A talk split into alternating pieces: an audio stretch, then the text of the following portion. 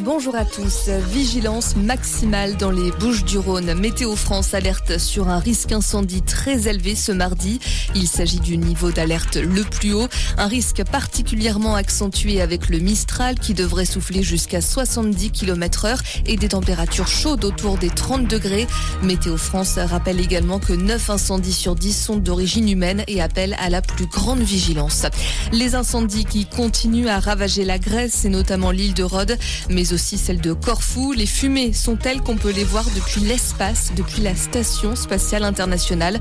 Le Premier ministre estime que ça va encore être très difficile, au moins jusqu'à jeudi. Nouvelle enquête pour des soupçons de violence policière à Marseille. Un jeune homme a porté plainte dans le cadre des émeutes qui ont suivi la mort de Naël en juillet. Une annonce qui intervient alors que quatre policiers de la BAC de Marseille ont déjà été mis en examen pour avoir roué de coups un jeune homme en L'un d'entre eux a d'ailleurs été incarcéré. De leur côté, les syndicats des magistrats ont qualifié de gravissimes les propos tenus hier par le patron de la police nationale.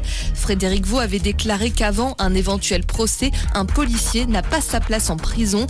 Il a également exprimé son souhait qu'il soit libéré. Pour le syndicat de la magistrature, il s'agit d'une pression sur l'autorité judiciaire. Le président de la République doit réagir, a-t-il déclaré. Dans le reste de l'actualité, LVMH a officialisé son partenariat avec les Jeux olympiques et paralympiques. Annonce faite hier au Grand Palais éphémère à Paris. Notons que le groupe Total, qui souhaitait faire partie des partenaires des JO, a finalement renoncé. La suite des mondiaux de natation au Japon. Une nouvelle médaille française hier à Fukuoka.